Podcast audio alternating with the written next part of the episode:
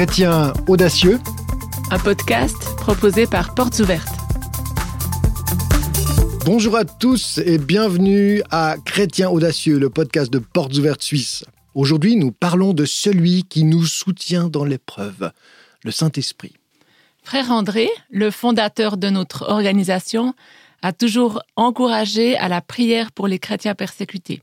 Il a même écrit un livre sur le sujet. Ça s'appelle Et Dieu changea ses plans. Ce livre contient un témoignage étonnant de la puissance de la prière d'intercession en faveur des chrétiens persécutés. Il écrit En 1983, notre organisation Portes Ouvertes a appelé à sept ans de prière pour l'Union soviétique. Des centaines de milliers de personnes étaient emprisonnées pour leur foi. Nous avons décidé de prendre l'offensive contre Satan en attaquant ses forteresses. Ce sont ces mots. De nombreux chrétiens du monde entier se sont joints à nous. Nous avons prié en particulier pour que les barrières qui ont empêché la parole de Dieu d'atteindre l'Europe de l'Est et la Russie tombent, et que les prisonniers chrétiens soient libérés. En l'espace d'un an, nous avons commencé à voir des résultats. Nous avons entendu parler pour la première fois d'un homme obscur nommé Gorbatchev nous avons commencé à entendre les mots glasnost et perestroïka au lieu de la rhétorique communiste habituelle. Les vents du changement que nous appelions de nos voeux ont commencé à souffler, et il n'y avait plus moyen de les retenir. Enfin, un peu moins de six ans après, les murs entre l'Est et l'Ouest ont commencé à s'effondrer. Le mur de Berlin, symbole mondial de l'oppression communiste, s'est effondré. Les portes des prisons ont commencé à s'ouvrir l'Europe de l'Est s'est soulevée contre les puissances qui l'avaient tenue en esclavage.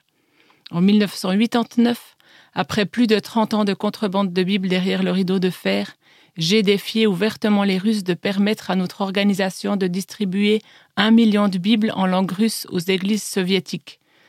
C'est toujours euh, frère André qui parle. C'est incroyable, ils ont accepté. C'est ce qui se passe lorsque nous prions, dans le monde entier, le Saint-Esprit agit. Oui, frère André avait raison, son expérience a parlé, bien sûr, mais sa foi a été retentissante avec toutes celles et ceux qui ont prié. La Bible insiste en effet sur un point de l'œuvre du Saint-Esprit. Il soutient les chrétiens dans l'épreuve. On peut lire Romains 8, 26 et 27 pour euh, confirmation.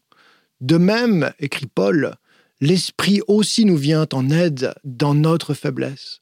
En effet, nous ne savons pas ce qu'il convient de demander dans nos prières, mais l'Esprit lui-même intercède pour nous par des soupirs que les mots ne peuvent exprimer. Et Dieu qui examine les cœurs sait quelle est la pensée de l'Esprit, parce que c'est en accord avec lui qu'il intercède en faveur des saints. Le Saint-Esprit apporte son soutien continuel aux chrétiens dans leur souffrance, en leur apportant son aide dans leur faiblesse, notamment en intercédant pour eux, en priant selon la volonté parfaite de Dieu, pour les vrais besoins qu'ils ne parviennent pas à exprimer par des mots. C'est comme extraordinaire. À notre euh, échelle, pour notre intercession en faveur de celles et ceux qui souffrent, les chrétiens persécutés, entre autres, nous mettre à l'écoute du Saint-Esprit dans la prière nous permet de percevoir sa pensée. C'est au fond se mettre au diapason avec lui et prier ce que nous recevons, ce que nous percevons de lui. Mais de ça, on va en parler encore plus tard. Ce que Paul dit ici, c'est que le Saint-Esprit vient au secours des chrétiens quand ils sont faibles, tout comme l'espérance de leur avenir glorieux peut les soutenir dans les souffrances qu'ils ont actuellement. Ce que Paul dit aussi, c'est que le Saint-Esprit prend humblement sur lui une partie du fardeau de la tristesse des chrétiens et il vient les aider en permanence. Est-ce que c'est valable dans les cas de persécution seulement ou bien de quelle souffrance est-ce qu'on parle ici? Ah, Les faiblesses que Paul évoque en général, ce sont euh, des épreuves de, toute nature. Ce sont les souffrances ordinaires liées à notre présence dans le monde. Pensez seulement aux victimes de la guerre en Ukraine, aux hommes et aux femmes qui défilent en Iran pour leur liberté, aux, milliers de blessés de laissés pour compte en Turquie et en Syrie suite au tremblement de terre. C'est bien sûr aussi la souffrance, les souffrances particulières de nos frères et sœurs qu'ils endurent par amour pour Christ, les persécutions. Le Saint-Esprit vient en aide aux chrétiens, surtout dans les besoins qu'ils ne peuvent exprimer. En, fait, on, est loin d'être, d'agir ou de prier comme il faut ou comme il faudrait. On ne sait pas toujours ce qu'il est nécessaire de demander dans la prière, ce qui convient dans telle situation ou dans telle autre. On sait ce qui convient de demander en, général. Mais parfois, on est mal pris et dans un besoin particulier, dans une difficulté ou à l'écoute pour un, ami, un frère, on manque de mots. On ne sait pas exactement ce qui est juste de prier. On n'est pas certain d'être en accord avec la volonté de Dieu. Ou alors on croit la discerner, on est trop sûr de soi et on manque d'écoute. Parce qu'au fond, on ignore souvent les besoins profondément cachés de nos propres cœurs, mais surtout de celui des autres, et les intentions de Dieu d'autant plus, si bien qu'on ne sait pas que demander dans la prière. Mais l'Esprit, lui, connaît les vrais besoins de chacun, ceux qu'on ne peut pas exprimer par des paroles, et en vérité, l'Esprit est comme l'avocat qui s'identifie à nos vrais besoins et intercède en notre faveur auprès de Dieu pour qu'il y réponde. Et Dieu sait que cette intercession de l'Esprit, elle s'accorde avec sa volonté parfaite. Dieu sonde continuellement nos cœurs, il y a ça aussi. Il sait tout ce qui s'y trouve. Il y a de nombreux textes qui en parlent. Et puisque la façon de penser de l'Esprit est la même que celle de Dieu, son intercession est toujours efficace. Elle ne manque jamais le but. Et comment est-ce qu'on peut faire alors ça pratiquement se mettre à l'écoute du Saint-Esprit dans la prière? Hmm, C'est une bonne question.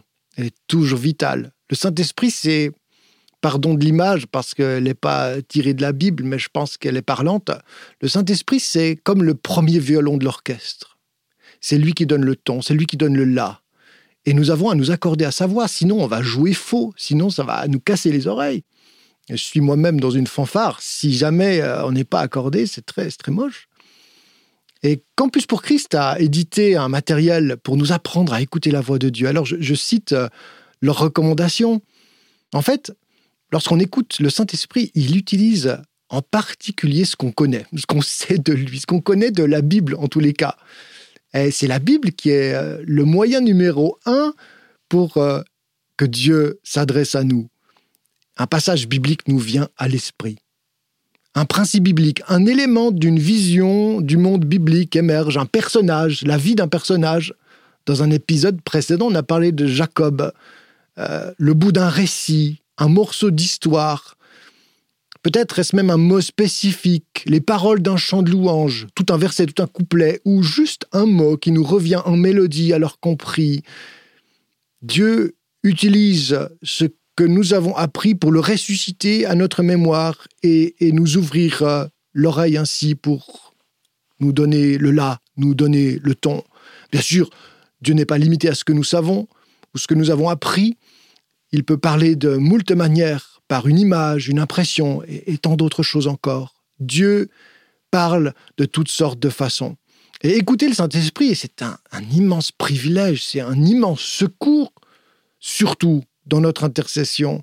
Nos prières seraient, euh, seraient parfois bien mornes ou bien plates ou très répétitives, bien que Dieu apprécie toutes nos prières.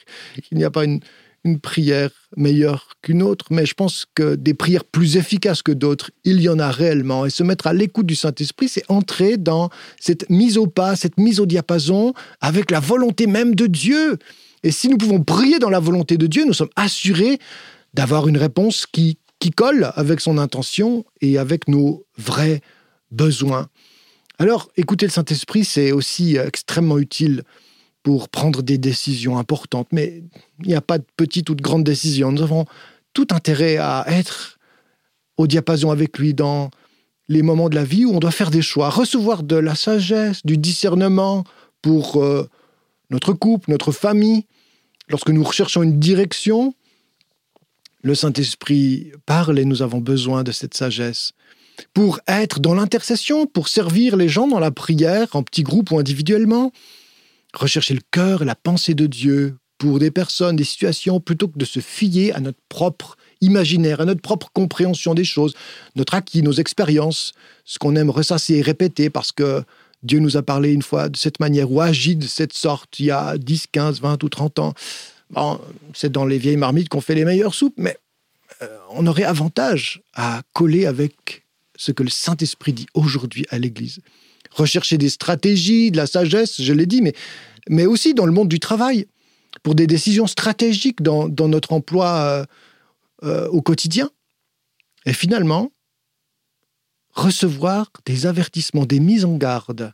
Non seulement des mises en garde et des avertissements, mais aussi des, des corrections du Saint-Esprit qui vient comme éclairer notre pensée, notre lanterne quand on se fourvoie, quand on se trompe.